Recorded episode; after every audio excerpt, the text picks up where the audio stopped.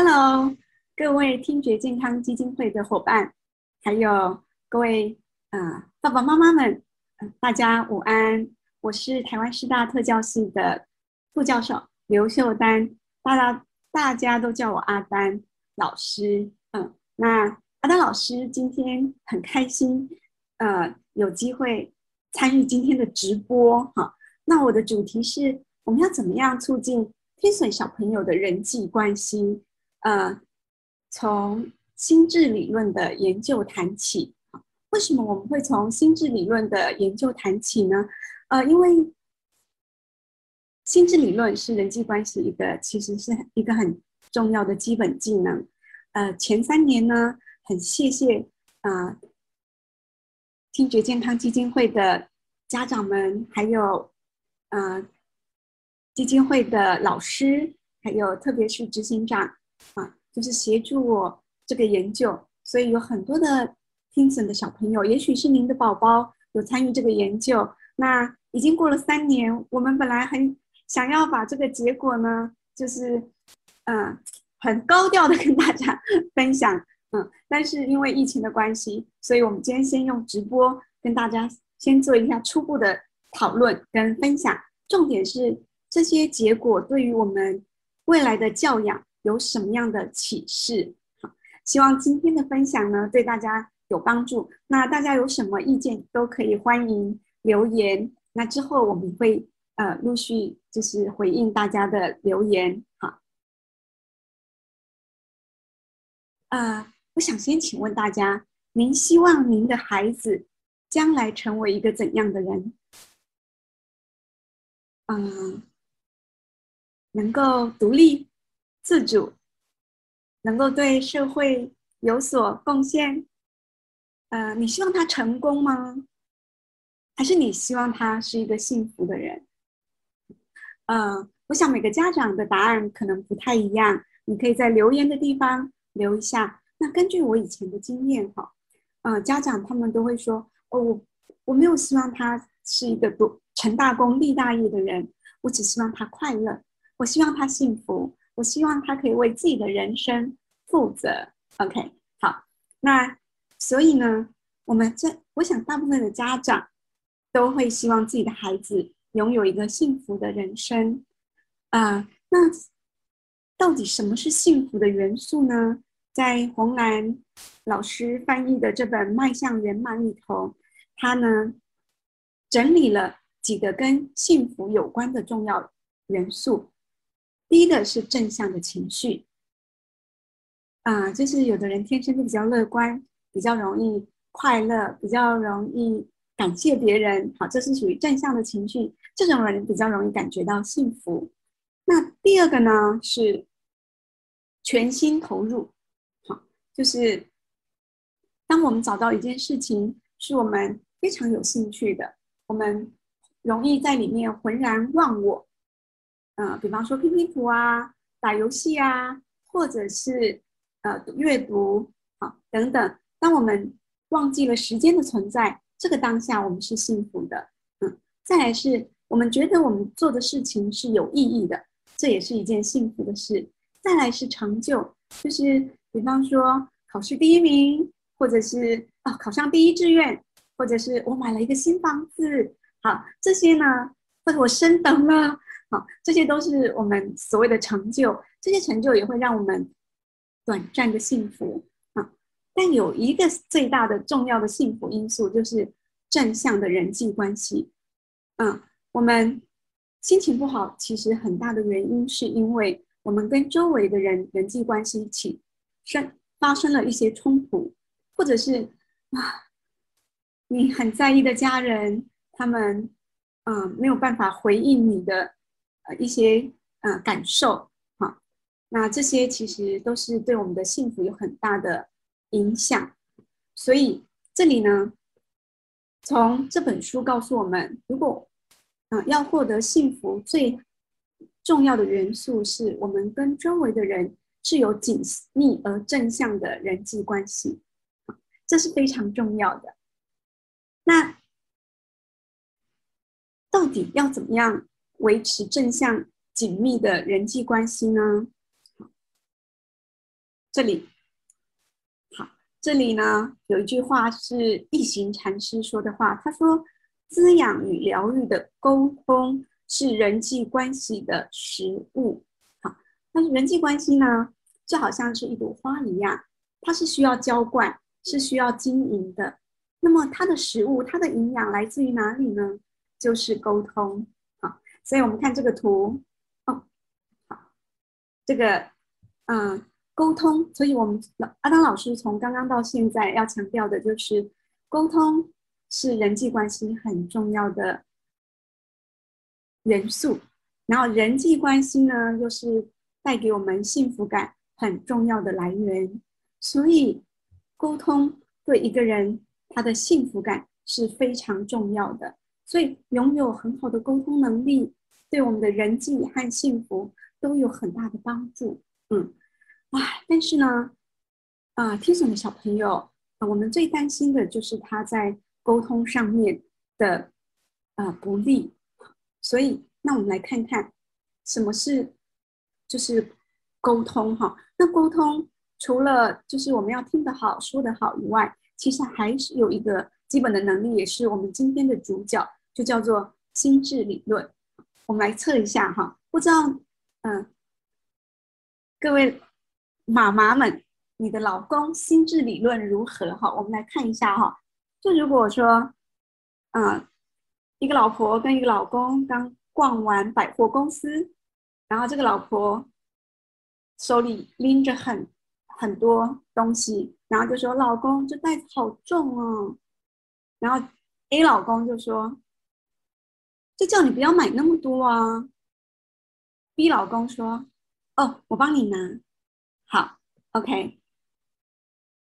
你喜欢 A 老公还是 B 老公？好，请留言。好，阿丹老师不必看，大家都一定是写 B 老公。好，哎，好奇怪啊！这个这个老婆说这袋子好重，她并没有说老公，请帮我拿。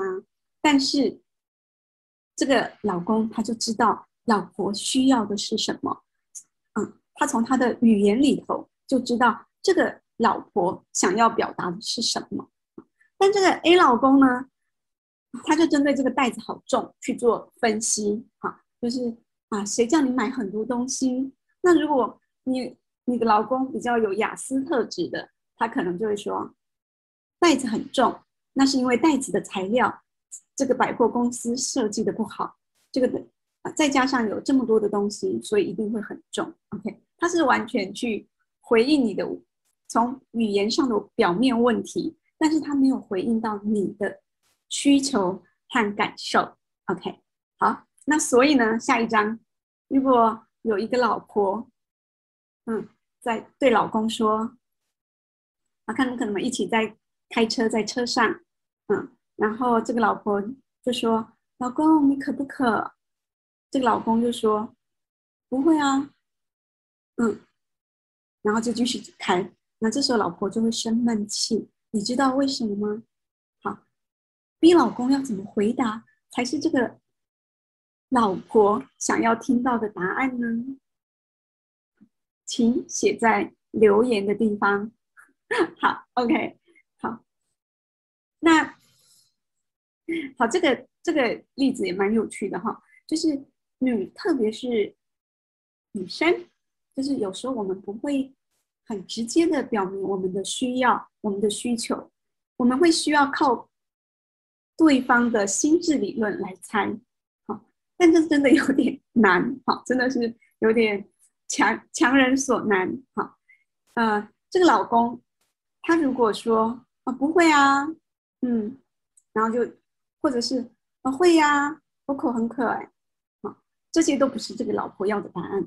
他要的答案是：嗯，老婆啊，你是不是口渴了啊？我们要不要停下车来买杯饮料？那你可能很困扰，为什么不直说啊？好啦，这也是另外一个我们值得探讨的问题啊。但是我们在日常生活中，我们并不是那么会直接把我们的需求说出来。特别这个老婆可能就心里想说：我跟你在一起很久了，我想要什么，你会不知道吗？如果你够爱我，你应该了解我啊。好，好啦，这这的确是我觉得是老婆也要负一些责任。我们应该把自己的需求，嗯，委婉的，但是要说的很清楚。比方说，老公，我口好渴哦，待会如果嗯适合停车的地方，我们去买杯饮料好吗？OK，好。总之呢，我们日常生活中，我们随时都会需要有这样的心智理论，去猜测对方想要的是什么。OK，好，这这样大家可能会对心智理论有所了解。好，心智理论呢，就是了解能够很了解自己或和他人内心的想法、动机和感受的能力。好，我们以这张图来讲，这个呃，哆啦 A 梦，好，哆啦 A 梦他很清楚知道自己喜欢吃铜锣烧，他知道自己什么时候会心情不好。他知道自己的感受能力，好，这是这是也是一种哆啦 A 梦的心智理论能力。另外一个是啊，当他看到那个大熊为了明天的考试非常困扰的时候，他就会知道啊，他的心情，大熊应该是非常焦躁，然后不知如如何是好，嗯，所以呢，他就知道要如何，就是知道大熊的心情跟感受，他就进一步想办法帮助他。那另外一个是。当他看到妈妈拿着成绩单在对着大熊破口大骂的时候，嗯，他可以想到大熊这个时候的心情会是如何，而且他也知道大熊这时候会如何去回应他的妈妈。看起来大熊把耳朵塞起来，大熊可能心里想说：“嗯，这是妈妈看到考卷的典型反应，我只要避过这个关卡就好了。”现在先把耳朵塞起来，好，所以哆啦 A 梦他也可以去理解大雄面对妈妈生气时候，大雄可能的想法跟做法和感受，这这都是属于心智理论能力。那当然，右边这一章会需要更进阶的心智理论能力。那心智理论很重要，第一个是。它跟社会互动有关，好，因为我们要有足够的心智理论能力，知道别人内心的想法、感受，我们才能够跟他沟通。所以，特别是，嗯，我们的听障小朋友也被发现有这个问题，就是特别在沟通的时候，听不懂别人的笑话，或者是讽刺，或者呢，也比较不了解别人的欺骗动机。啊也比较不容易理解幽默。那这个随着孩子慢慢的长大，在日常生活中，在沟通里面，幽默啦、笑、开玩笑啊、讽刺啊、欺骗的情况其实蛮多的。OK，好，那如果不不不能够做好良好的沟通，那在社会互动上，比方说在人际冲突的时候，怎么跟对方化解冲突？怎么样跟对方谈判？好，怎么样跟对方？和谐的相处，好，这些都是，嗯，社会互动都很需要心智理论的能力。心智理论第二个重要性是，它可以促进阅读理解。嗯，当一个人他对自己的能力、想法、感受是非常了解的时候呢，他就比较知道在阅读，在阅读的时候，他就知道我要用什么策略。好，比方说明天要考试了。那我知道老师可能会考哪些题目，那我就针对重点，我去做不断的复诵记忆。那如果啊这次的阅读是要写读书心得报告，那有一些记忆的部分我就不会花那么多的时间。好，这就是一个人的后设认知阅读策略。一个人他对自己的了解越多，他就知道要用怎样的策略对自己比较有利。好，另外呢。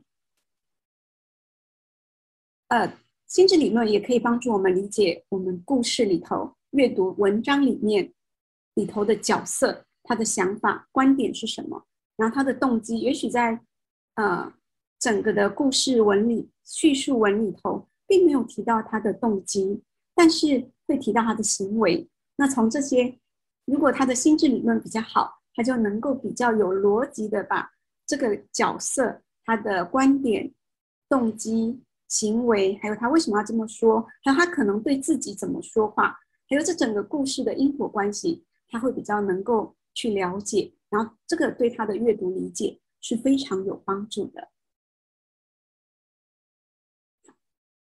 那心智理论比较可能落后的族群，嗯，最典型的是自闭症的小朋友，或者是语言障碍的小朋友，或者是注意力缺损过动的小朋友，或者是有脑伤的小朋友。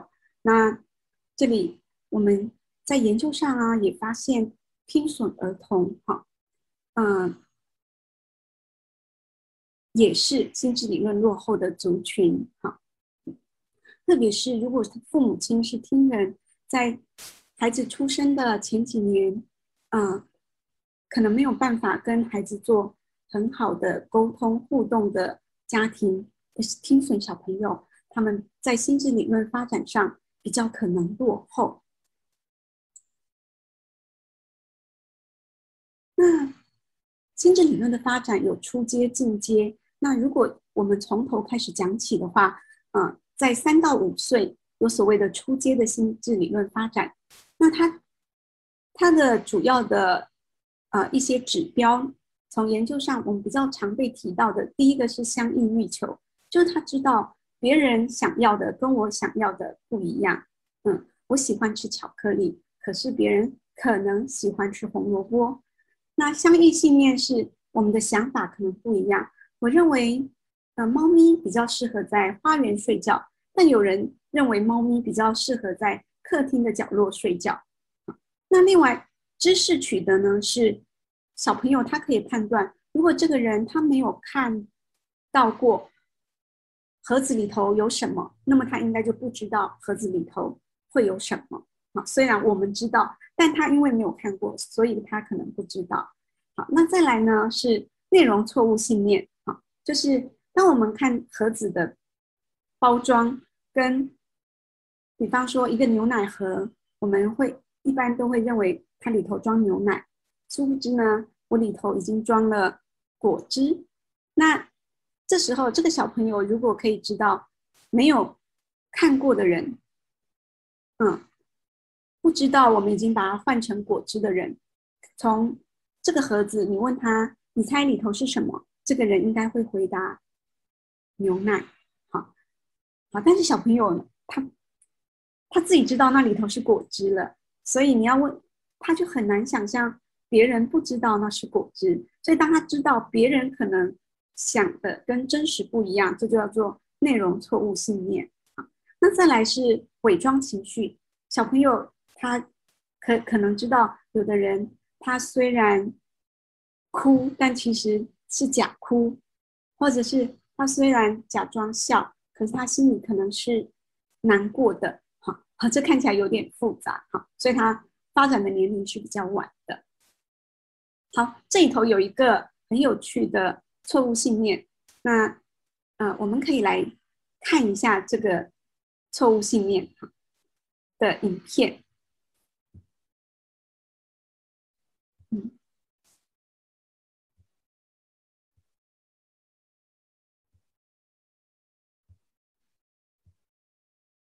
好。This is Sally, and this is Anne. 这是莎莉，这是安。这里有两个小朋友。Sally comes in with a marble. Sally 莎莉呢 puts her 把一 marble 个弹珠 into 放在了一 the 个 basket 篮子里， and goes out. 然后莎莉就走喽。 Anne comes and gets the marble 然后这个安呢，小男孩，他就 and 把 she 这个 puts the 弹珠 marble 放了盒子 in 里 the 头。 box. Here comes Sally. Here comes Sally. 后来莎莉来喽，然后就问小女孩 Now, where will Sally look for the marble? 哦，莎莉会去拿那个老公的弹珠啊？结果对小女孩说：“莎莉，弹珠在这里啊 You got it for her! Hooray! But for another child, Connor, the outcome is somewhat Sorry, I- different. 很显然，他就没 Sally 有通 comes 过 in to 这个 find 测 her 验。marble. 那你看看一个年纪比 Where 较 will 大的 Sally 小 look for 孩 her marble? 他问：“莎莉 And 你去 where 哪 was the 里找？” marble in the 他就说 beginning? 在篮子。啊，一开始 That's it. 弹珠在哪里？Good. Should we look for the marble now? Where, where, where did you say the marble is? 好，现在 Have a look. 对，That's it. Good. The joy of this procedure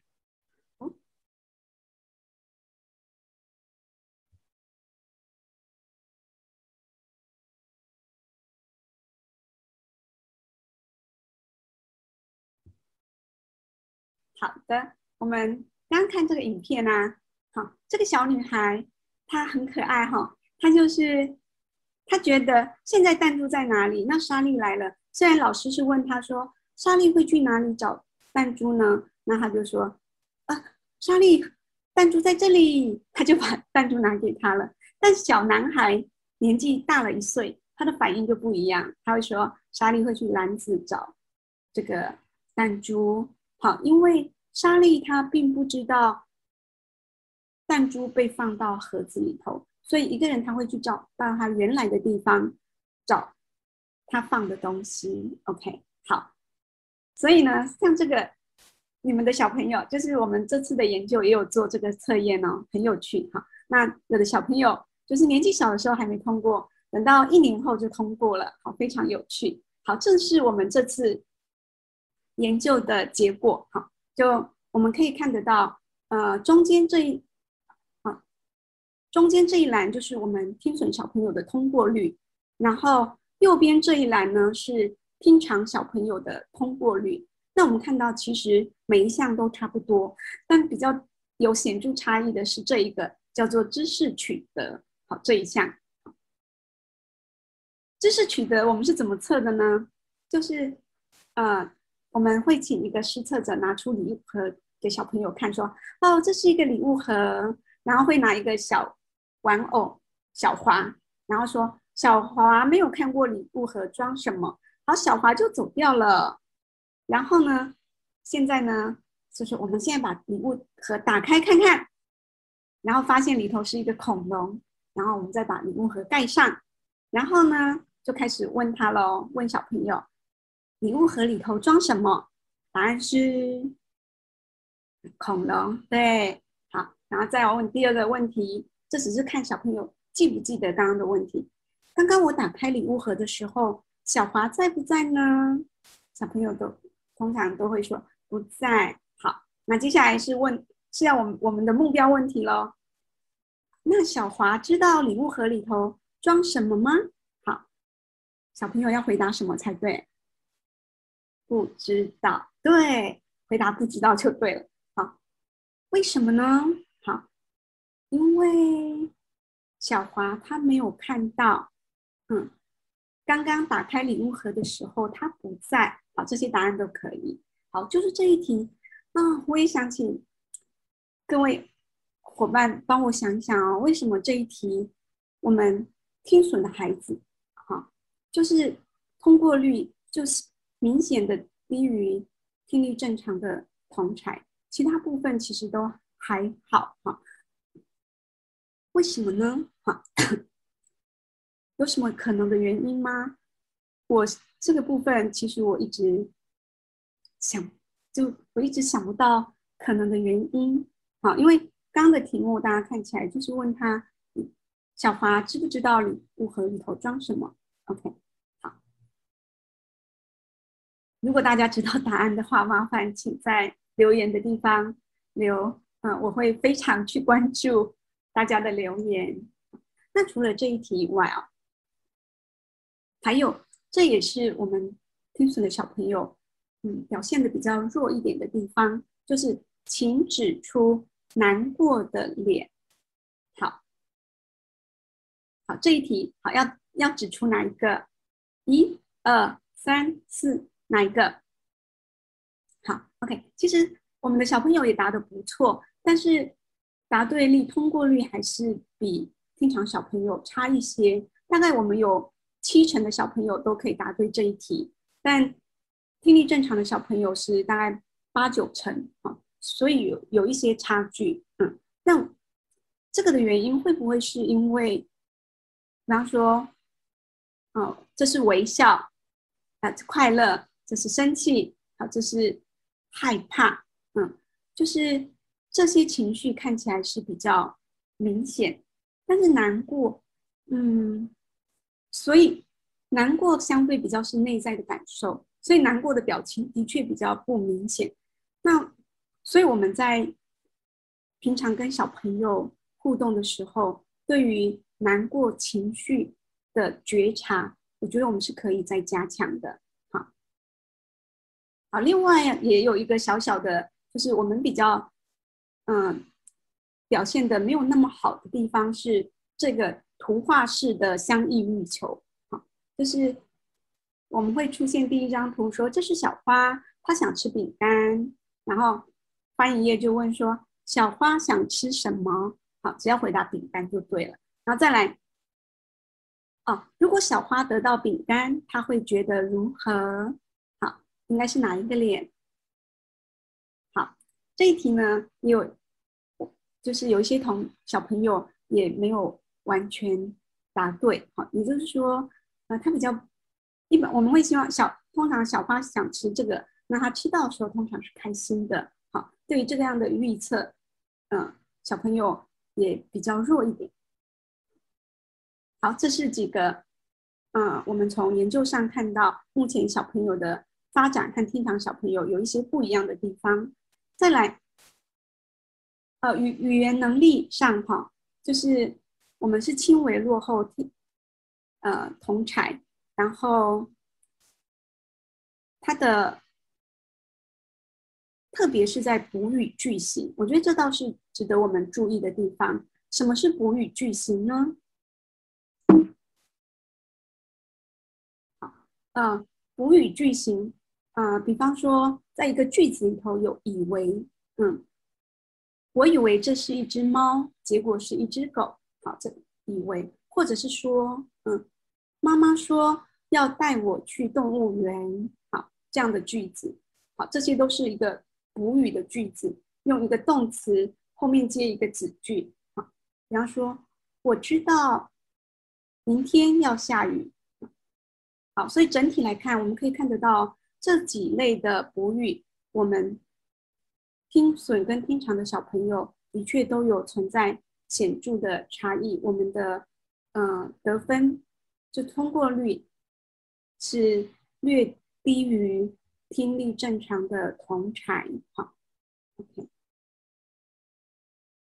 好，那大家一定会想知道到底是哪些句子啊？我就举个例，举举我们的考试的题目啊，比方说。弟弟以为桌子下面有一只狗，但走近一看，原来是一只猫。然后我们就会问小朋友：“弟弟以为桌子下面有什么？”好，那我们就会给他图片：狗、猫和另外的动物。然后他指狗就对了。其实桌子下面是什么？好，一样，他要选猫的图片就对了。再来呢，瑞瑞说。他星期天去动物园玩，但他去的其实是儿童乐园。瑞瑞说他星期天去哪里玩？啊，动物园。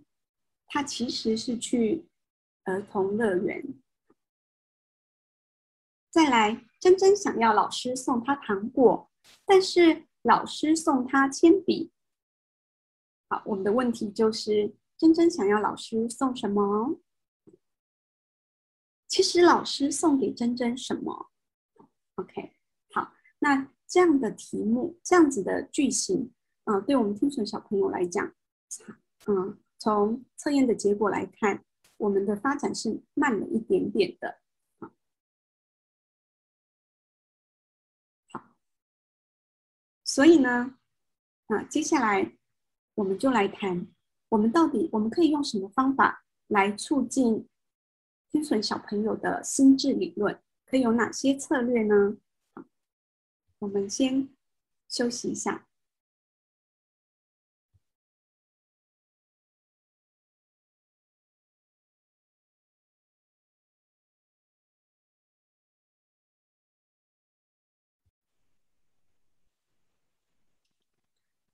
Hello，大家好。嗯，呃，接下来啊，我们要继续。探讨就以听损小朋友来讲，我们刚刚发现，在某些方面，心智理论有值得需要我们加强的地方。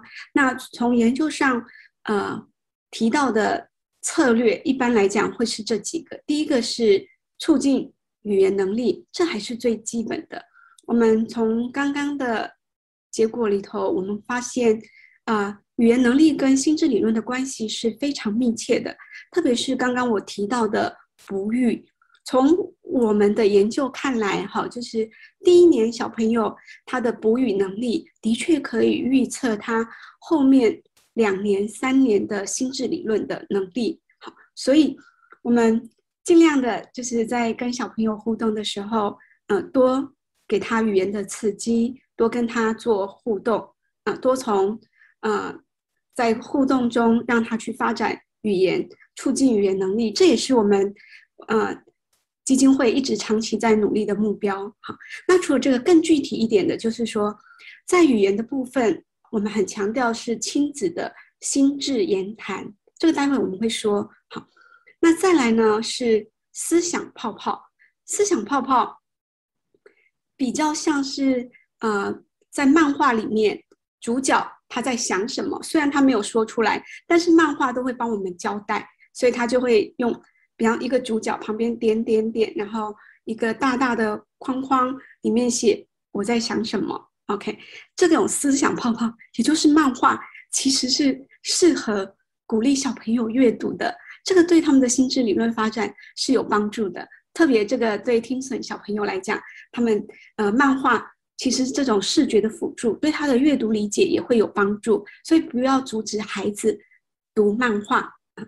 那不管是亲子心智言谈，或是思想泡泡啊，其实我们都可以透过绘本共读去做进行哈。所以很鼓励大家进行绘本共读。那我们来看一下哈，就是呃我们刚刚讲到心智言谈。研究发现，这个孩子如果的父母如果经常用心智言谈的话，什么叫做心智言谈呢？就是经常会用认为、以为、感觉、猜猜这样的词汇讲话的父母，这个叫做心智言谈。用这样的词汇，常常跟小朋友讨论内在的想法、感受跟外在行动的关系，这个对于小朋友的心智理论发展是有帮助的。嗯，所以在跟小朋友绘本共读的时候啊，就常常会说：“你认为他现在心里的感觉如何？”嗯，好，呃，以为他以为，呃，这个呃什么，这个是外呃小红帽的外婆，其实好，这种以为也要经常使用。好，好，那这个是我在网络上看。一位柯佑瑞老师，好，他是为自闭症的老呃学生的老师。那他提到了在日常生活中很多的对话，其实是对心智理论有帮助的。好，比方说，嗯，当小朋友他发他看到小朋友第一次把饭吃光光了，就说：“你今天第一次把饭菜吃光了耶！等会爸爸回家的时候啊，你觉得爸爸会认为你今天有没有把饭吃光呢？” OK，好，因为是第一次嘛，所以表示爸爸一定猜测，一定会说没有，没有吃光。OK，好，这些可以多跟他讨论这些跟心智理论有关的对话。嗯，好，那或者也是也可以说，你看，你觉得爸爸跟妈妈谁比较想吃这道菜？嗯，然后谁在看着这道菜？可父母亲可能要做一些表演，从鼓励小朋友从表情去猜测对方的情绪。跟想要感受等等，好，好，好，或者是经常鼓励小朋友表达情绪。你今天在学校心情怎么样？嗯，或者是鼓励小朋友站在对方的角度思考。你今天让妈妈等好久哦。如果妈妈让你等很久的时候，你的感觉是怎么样呢？好，或者是。刚刚社区警卫波波笑着跟你打招呼，可是你没理他，就这样走过去。你看到他跟你打招呼的感觉如何？那如果他没有跟你打招呼，不理你，你的感觉是怎么样呢？好之类的。好，平常在跟小朋友对话的时候，我们就可以多从小朋友的感受，嗯，或者是嗯认为、觉得，多去做这样的心智言谈的练习。好，另外一个很好的，除了日常生活中的对话以外，呃，亲子共读，一起读绘本，然后读绘本的时候，嗯，可以使用到更多的心智言谈，因为我们有很多的机会去讨论里头人物的想法，他想要的是什么啊，他的情绪，嗯，然后这个对心智理论的发展有更大的帮助。好，这也是刚刚那位柯佑瑞老师。他提他的网站里头提到，呃，有一些设计一些跟心智理论相关的绘本，好，大家也可以去看一下。好，或者是有一一般的绘本，像什么今天运气怎么那么好啊？用爱心说实话啊，很多的绘本其实你都可以做心智言谈的练习。那最后我们就是可以。对今天的直播哈，做一个简单的结论。其实阿丹老师会建议大家，啊，心智理论的发展其实不是那么难。我们不需要刻意去做什么事情，我们只要做好一件事情，就是建立家庭的幸福沟通时间。好，就是我们可能要刻意经营一些家庭沟通的互动时间，可能每天在晚上睡觉前半小时，嗯。呃，这个半小时呢，可以让小朋友分享一下今天发生的事情，他的感受如何，特别针对他的感受，嗯，然后在这个时候，我们要示范，我们要示范我们的感感受，然后呢，记得多用感觉、认为，嗯，哦，以为，好，你猜猜看，好，这样子的心智词汇，然后多用补语的句子。